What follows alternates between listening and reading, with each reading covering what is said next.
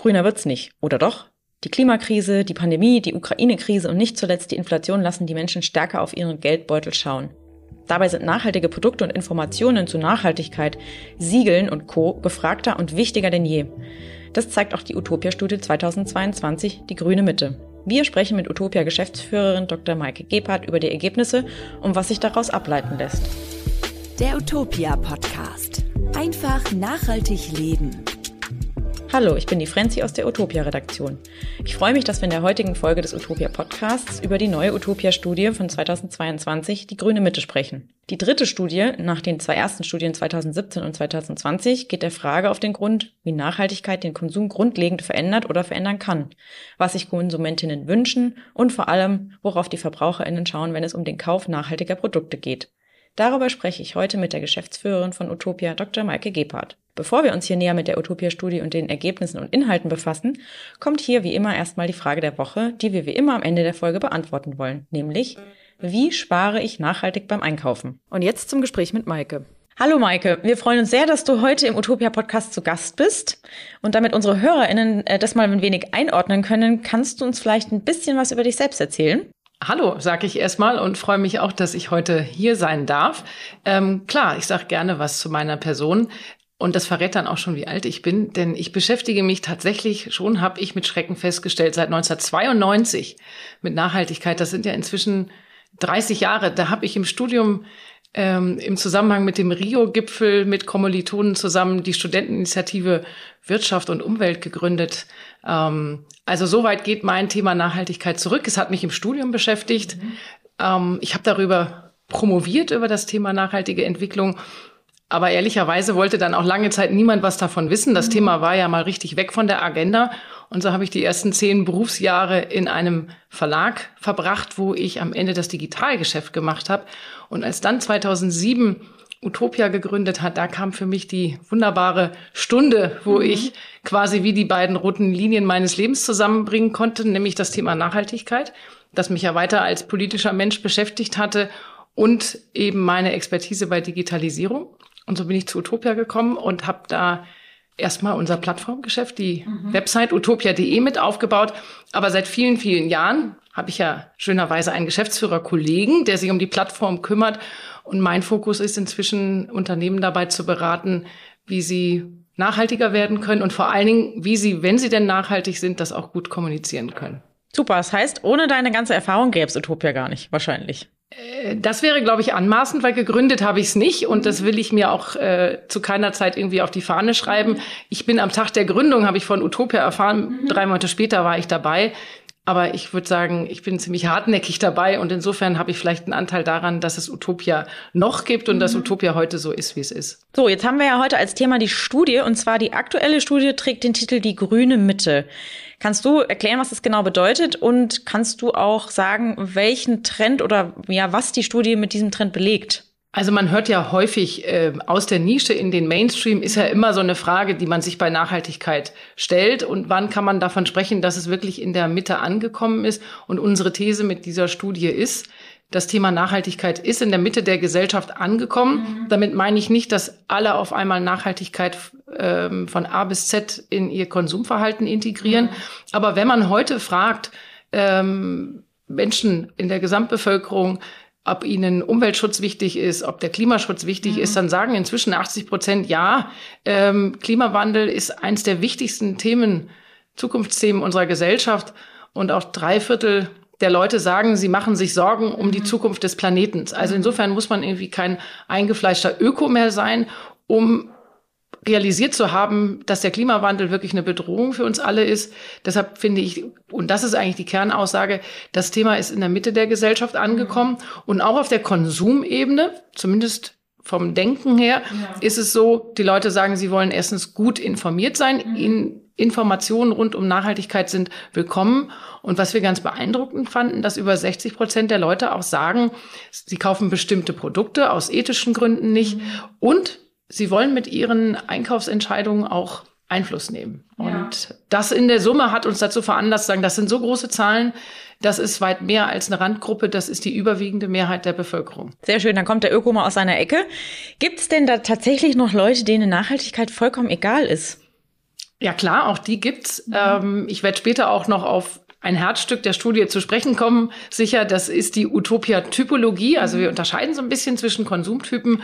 Und eine Gruppe gibt es, die nennen wir die Ablehnenden. Mhm. Ähm, und die sagen im Grunde, es gibt wichtigere Themen. Und ich glaube, so muss man es einordnen. Die sagen jetzt, äh, auch vielleicht aus einer sehr individuellen Lebenssituation heraus, andere Themen sind weit wichtiger mhm. als der Klimawandel. Mhm.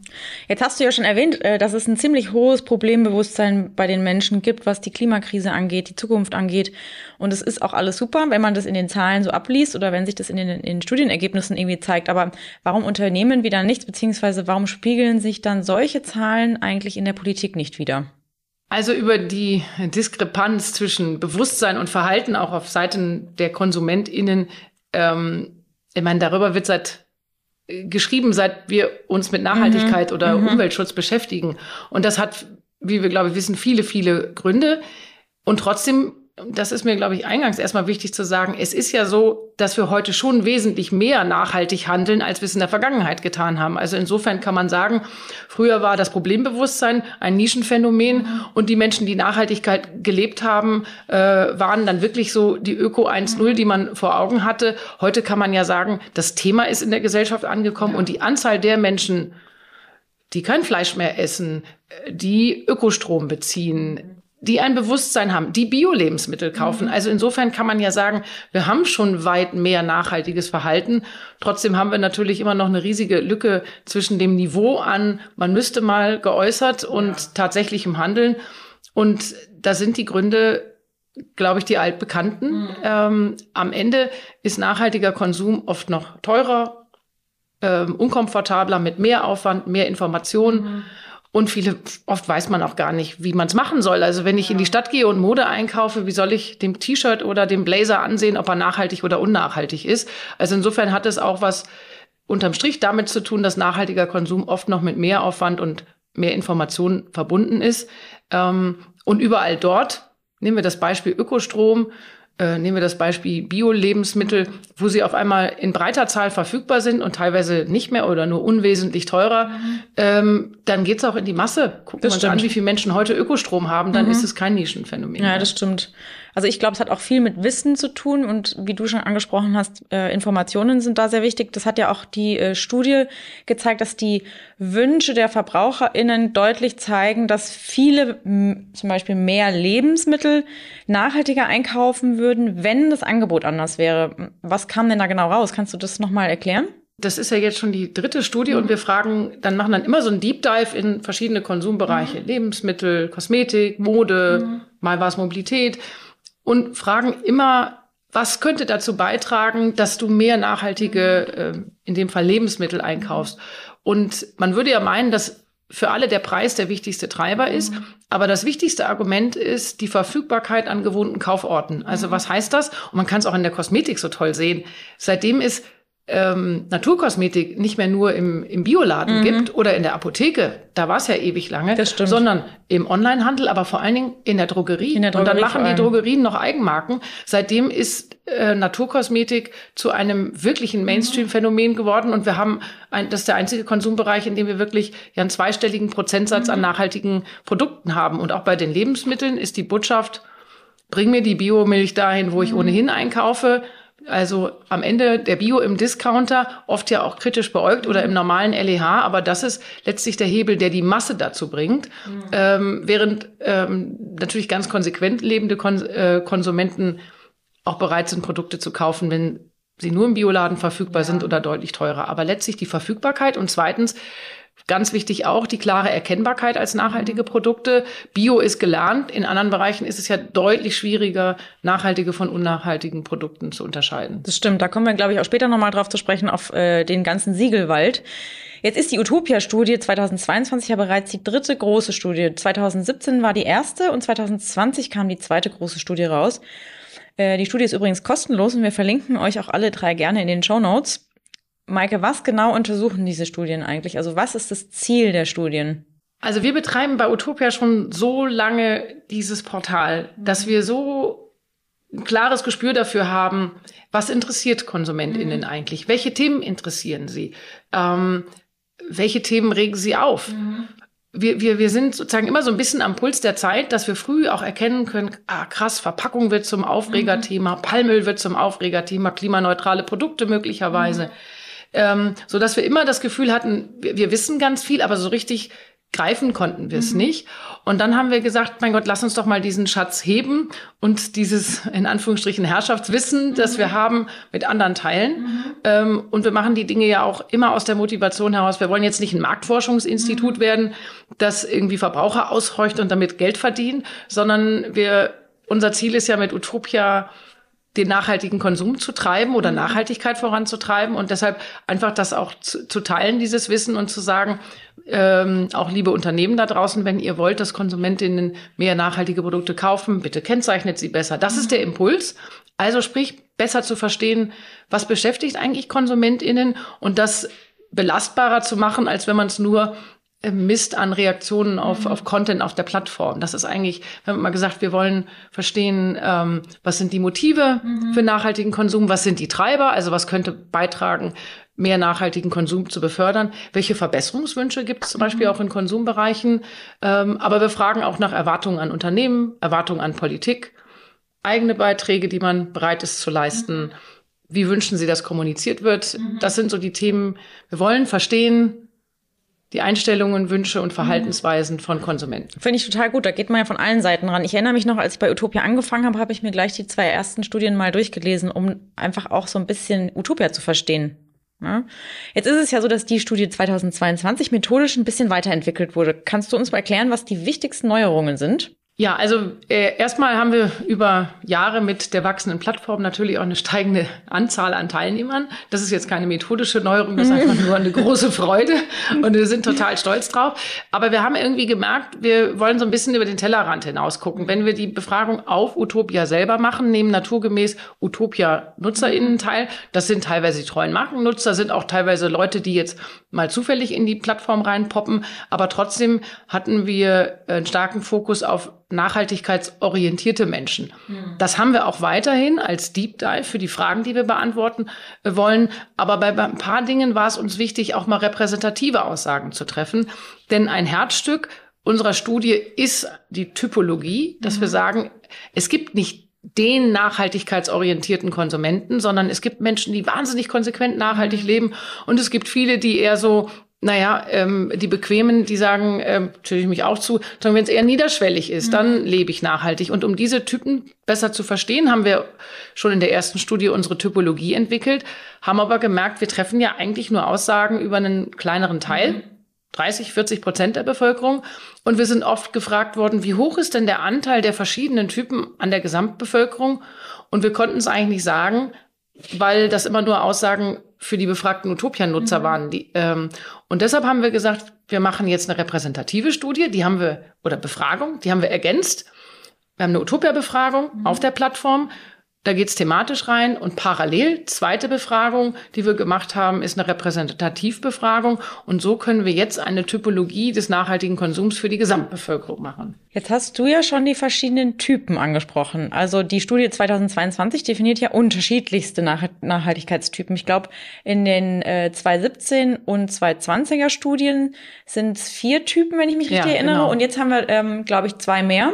Ja. Welche Typen gibt's denn da und was unterscheidet sie denn von den, früher waren diese Leute immer oder wurden die als Lohas bezeichnet, ähm, ja, die sich um nachhaltiges Essen, nachhaltigen Lebensstil bemüht haben und sich deutlich von vielen anderen KonsumentInnen unterschieden haben. Aber wozu ist diese Unterscheidung denn auch dann am Ende eigentlich gut?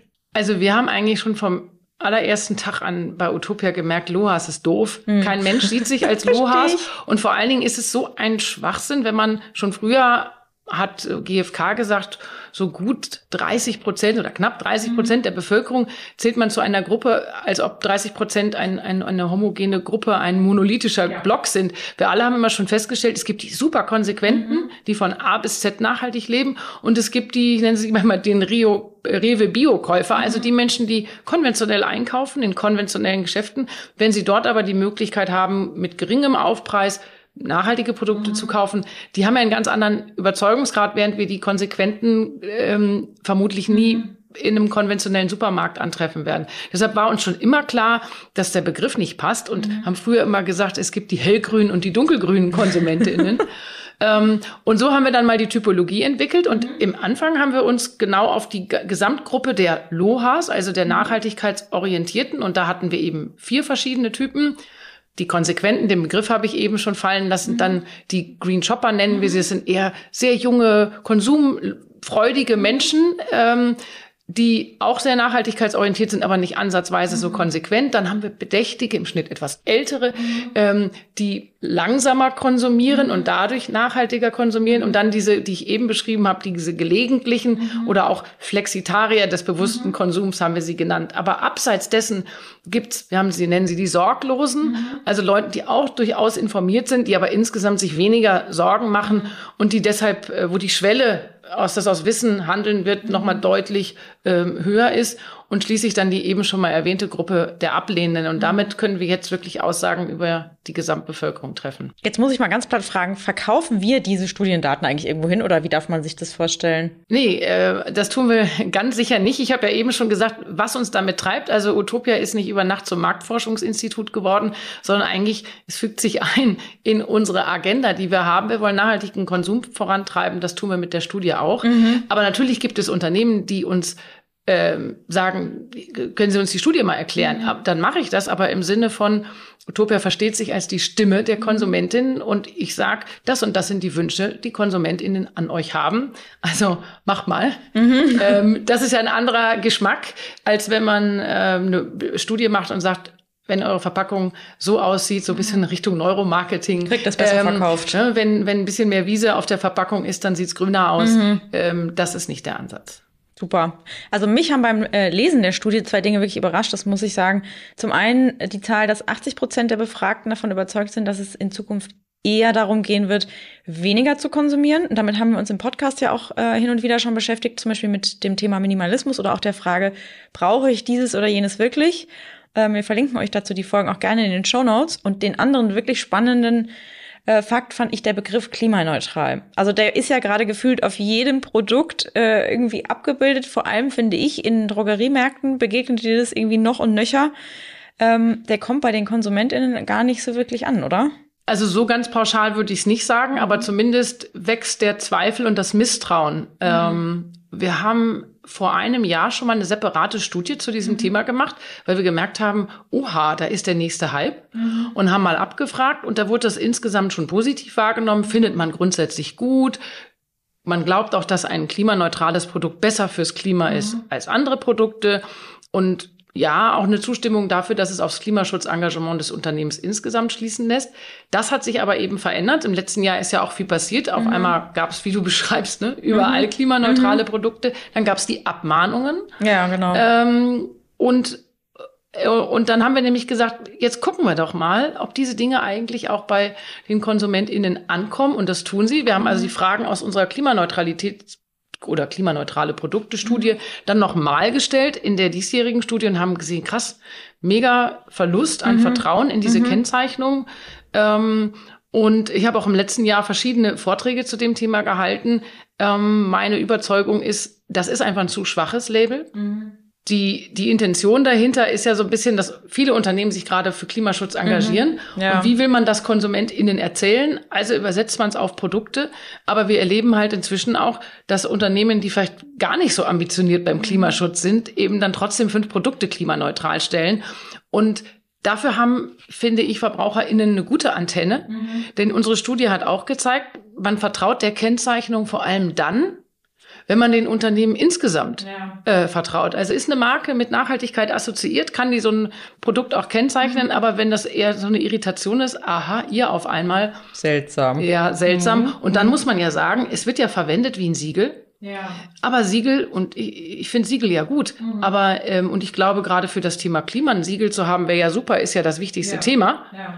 Ähm, aber dann sollte es eins sein, dass, wie bei anderen Siegeln, einheitliche Kriterien mhm, hat, genau. die unabhängig überprüft werden, mhm. eine unabhängige Vergabe. Mhm. Aber ehrlicherweise ist das alles gar nicht. Und wenn man wirklich mal reinschaut, was teilweise dahinter hängt, da wird ja nicht das ganze Produkt, sondern nur Scope 1, Scope 2 und eben nicht der Scope 3, also die, mhm. die, ganze Kette mit neutralisiert. Es mhm. gibt auch keine Aussagen darüber, wie viel reduziert ist und wie viel kompensiert wird. Mhm. Ähm, das heißt, das ist, ähm, da ist noch ein großer Nachholbedarf. Ich glaube, das ist das, was passieren sollte. Also man soll jetzt nicht die Kennzeichnung gleich abschaffen, ja. sondern man sollte sie so weiterentwickeln, und Ansprüche anlegen, wie wir sie an andere Siegel auch anlegen. Ja, ich muss auch sagen, das mit der Verwirrung, da äh, triffst du bei mir auch direkt den Nerv. Das ist nämlich auch etwas, was ich ähm, schwierig finde, weil ich insgesamt finde ich es gut, aber ich verstehe einfach viel zu wenig, was sie damit aussagen wollen, weil es einfach auch so viele verschiedene Firmen sind und so viele verschiedene Produkte. Aber eine andere Sache oder ein anderer Wunsch, der sich auch durch die Studie zieht, und das kann ich total gut nachvollziehen, ist, die Menschen wollen nachhaltige Produkte einfach leichter, schneller und vor allem besser erkennen können, was ja auch äh, jetzt zu dem zu der vorherigen ähm, Klimaneutralität ähm, steht. Macht es uns so einfach wie möglich, heißt eigentlich das Credo. Was gehört denn da für dich alles dazu? Also ähm, ich habe es eben ja schon mal gesagt bei unserer Frage, was sind denn so die Treiber in den Konsumbereichen? Natürlich gehört die Verfügbarkeit erstmal dazu. Also ähm, wenn sie nicht da sind oder nur Kannst wenige. Ähm, und ich kennzeichne die drei Produkte, die da sind in einem Angebot von 20.000 Produkten, dann bleibt es ja auch äh, schwer. Also brauche ich natürlich eine gewisse ähm, Sortimentsbreite und eine Verfügbarkeit am gewohnten und dann die Erkennbarkeit. Und ich glaube, und das hat unsere Studie gezeigt, Erkennbarkeit ist mehr als Siegel. Mhm.